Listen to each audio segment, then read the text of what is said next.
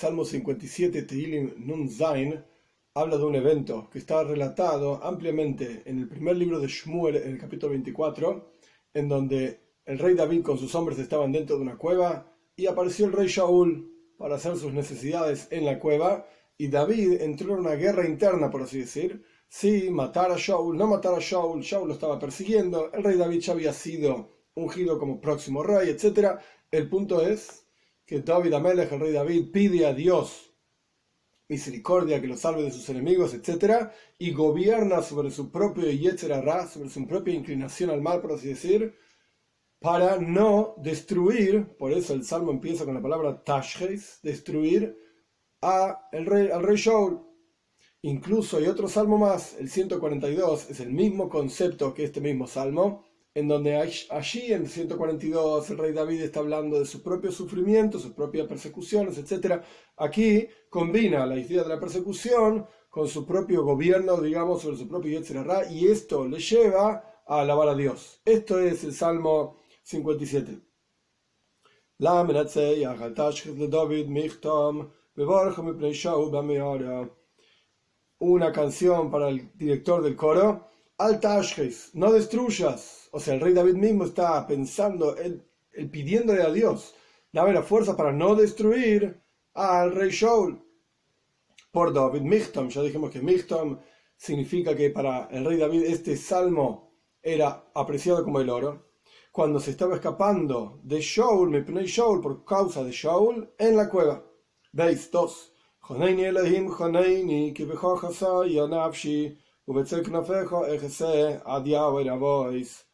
Agraciate, Dios, agraciate de mí, porque en ti me se refugia mi alma, y en la sombra de tus alas me refugiaré hasta que pase las maldades.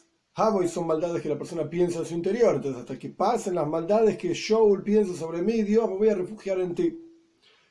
Gimel 3. Llamaré al Dios supremo, el es en las alturas supremo, al Señor, a Dios, que completa sobre mí. Es decir, completa aquello que me prometió, que yo voy a ser el rey, o que ya me ha hecho tantas bondades, ya ha completado tantas bondades conmigo, voy a volver a llamarlo para que complete una bondad más conmigo. Dalet 4.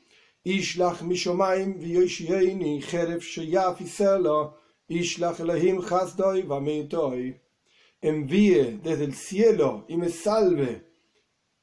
Jeref significa desprecio. Shoafi, aquel que me quiere tragar.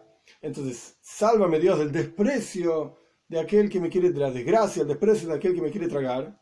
Sela, Sela ya dijimos que quería decir por siempre o para elevar la voz. Envía Dios tu bondad y tu verdad. Tu bondad es que me elegiste como rey, porque esto ya había ocurrido, la unción de Shmuel sobre David.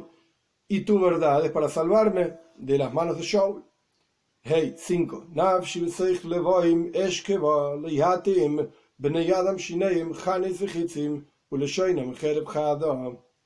Mi alma en medio de leones se recuesta la palabra Eshkeva literalmente significa recostarse, como decimos en el Shema todos los días, cuando uno se recuesta, en el horario que uno se recuesta, en el horario que uno se levanta.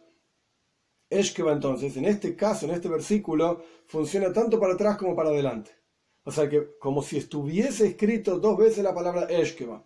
¿Cómo leemos el versículo entonces? Hey, de vuelta, 5. Mi alma en medio de leones se recuesta se recuesta entre llamaradas, personas, Adam, seres humanos, que sus dientes son como lanzas y como flechas, y sus lenguas son como una espada afilada. Vov 6. Ruma al Hashomayim Elohim al Kol Haaretz que elevado por sobre los cielos, Dios muestra sobre la tierra tu honor. La palabra muestra no está en los salmos, pero esto es lo que significa la idea, así explica el Ratak.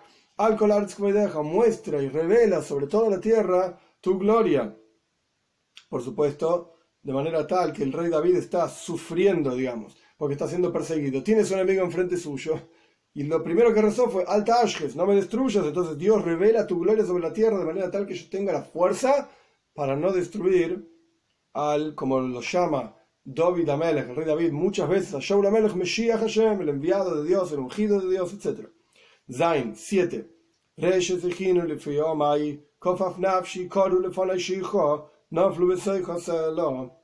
Una red prepararon para mis pasos. Se encorva mi alma, han cavado frente a mí un pozo y caerán en, ese en, su interior eternamente. Sela. O sea, en ese pozo que cavaron para mí, en esa red que prepararon para mis pasos, en ese mismo pozo, en esa misma red, van a caer mis enemigos. Ges 8. Nochen libi Elohim, libi Oshiro. Y cuando la persona en la práctica, cuando el rey David logra, digamos, superar su Yetzirah, su inclinación al mal, su deseo de matarlo a Shaul, entonces aquí él expresa, digamos, una alegría de haber superado la prueba. Y por eso dice, seguro mi corazón, Dios, seguro mi corazón, cantaré o alabaré y cantaré. A Shiro es alabaré, a Zambra cantaré en donde los comentaristas explican por qué repite dos veces Nochen Libi Lekim, Nochen Libi, seguro está mi corazón, Dios, seguro está mi corazón, tanto para el Din como para Rahamim. La primera vez Nahoen dice, para los juicios que vienen de arriba, mi corazón está confiando, tiene confianza plena, digamos, en Dios. Y para el concepto de Rahamim, de misericordia, de las bondades de Dios, mi corazón también confía en Dios en, forma absoluta. A pesar de ser perseguido, a pesar de tener dificultades, el corazón mío confía en Dios. Y no solamente esto, sino que Ashiro Bazameira, alabaré y cantaré. Tes 9. Entonces, cuando me salves finalmente de mis enemigos, con esa confianza que yo tengo y esos cánticos que haré, entonces despertará. Kvoidi literalmente significa mi honor, pero se refiere a su propio alma. Se despertará mi alma, se despertará con una lira y un violín. Despertaré a la mañana. El Talmud dice, interesante, no tiene que ver con el contexto directo del Salmo, pero el Talmud dice sobre este versículo que David Amelech tenía una lira arriba de su cama y siempre que soplaba el viento del norte, sobre la lira hacía un ruido, una especie de despertador espiritual en donde se despertaba en la mitad de la noche para estudiar Torah. Por eso dice, oír a Shohan, yo despierto a la mañana y la mañana no me despierta a mí, yo lo despierto, yo estoy despierto antes de que llegue la mañana. Digamos, entre paréntesis esta cuestión. En el contexto mismo del Salmo, lo que este versículo quiere decir es que el rey David está comprometiéndose a sí mismo a cantar, a alabar a Dios, tras esa salvación que pidió de sus enemigos que plantaron una red para, ellos, para él, etc. Yud 10. Te agradeceré entre los pueblos, Dios, y voy a cantar entre las naciones. Un comentarista dice que pueblos y naciones aquí se refiere a las familias del pueblo judío. Ibn Ezra dice que en realidad Amén se refiere al pueblo judío. Leumim, las naciones del pueblo, el punto, las naciones del mundo. El punto es que el rey David va a cantar y va a agradecer a Dios frente a todas las personas por la salvación de Dios. Yud Aleph 11.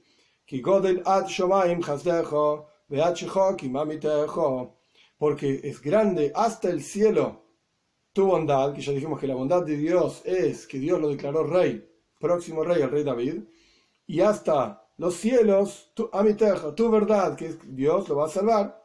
Y por eso repite, para fortalecer la misma cuestión, Yud Beis 12, Ruma al Shomayim Elohim, al Kol Haaretz, que elevado sobre los cielos, Dios muestra, revela sobre la tierra, sobre toda la tierra, tu gloria. En este salmo encontramos un versículo muy interesante que el Talmud plantea como una contradicción a otro versículo. En Tehilim Kufjes, en el Salmo 108, ahí está escrito porque es grande por sobre los cielos tu bondad.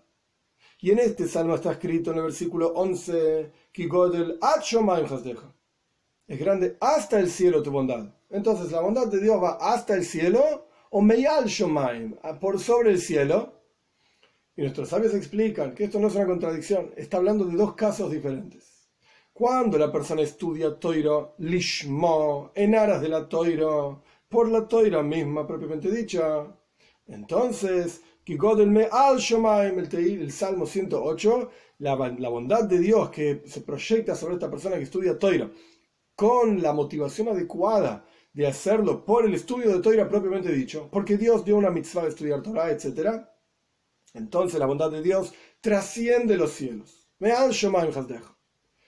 Y este versículo, cuando dice que la bondad de Dios es ad shomaim, hasta los cielos, está hablando de una persona que estudia Sheloy Lishma. Estudia no en aras de la Torah misma. Por ejemplo, para ser muy sabio, para que la gente diga que es muy sabio, para ganar dinero, para ganar honor, etc. No con la motivación adecuada. Entonces, tenemos dos versículos que hablan de dos cosas y de aquí el Talmud concluye algo muy interesante. Una persona siempre tiene que ocuparse de Torah y mitzvot, de estudiar Torah, de cumplir mitzvot, alfa al incluso si no es con la motivación adecuada. ¿Por qué? Porque por cuanto la persona empezó con una motivación inadecuada, con el tiempo, como los chicos que van creciendo y madurando, con el tiempo va a llegar a la motivación adecuada. Lishma, estudiar Torah en aras de la Torah.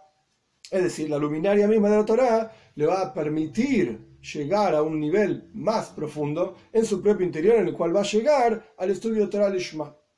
Y esto es una enseñanza muy interesante. En el lenguaje mismo de nuestros sabios vemos, ¿cuál es el interior, la verdadera esencia del estudio de Torah, incluso si es con la motivación inapropiada, no eran las del cielo, el mitoich es lishma en el interior mismo del estudio con la motivación inapropiada, en ese interior el núcleo, la esencia misma es lishma, es una motivación adecuada. En otras palabras, la esencia de cada uno de nosotros, de todo ser humano sin, sin excepción, es el vínculo con Dios. Es la superación personal, salirse de sus propias limitaciones materiales, físicas, limitaciones de ser humano, que Dios nos creó con estas limitaciones de ser humano. Pero la el anhelo más profundo de cada uno es salirse, superar esas limitaciones y vincularse con el Ein Sof, con el infinito mismo, con Dios. Pero a veces el intelecto, las emociones nos guían hacia otros lugares y nos hacen trabajar incluso en Torah Mitzvot Sheloi Lishma, no en aras del cielo. Pero el mitoich, lo más profundo, es Lishma. Incluso, esto tiene una expresión alágica, legal, que explicarla entera es muy complejo, pero la idea básica es la siguiente. Cuando una persona tiene que dar un, get, un documento de divorcio a una mujer, porque corresponde, etcétera, se tiene que divorciar, ¿qué pasa cuando el hombre no quiere dar el divorcio? Y alágicamente hablando es el hombre el que tiene que dar el divorcio. no estoy hablando de leyes prácticas hoy en día, hay diferentes detalles al respecto de esto, pero el punto es que el Rambam explica en el segundo capítulo de Ilges Gittin, de las leyes de divorcios, que cuando el hombre no quiere dar el divorcio y el juzgado, el Din de la ciudad, el juzgado rabínico, considera que corresponde que dé el divorcio, contratamos unos buenos muchachos con unos buenos palos y le damos unos golpes al hombre este hasta que diga, Roitze Ane, yo quiero dar el divorcio.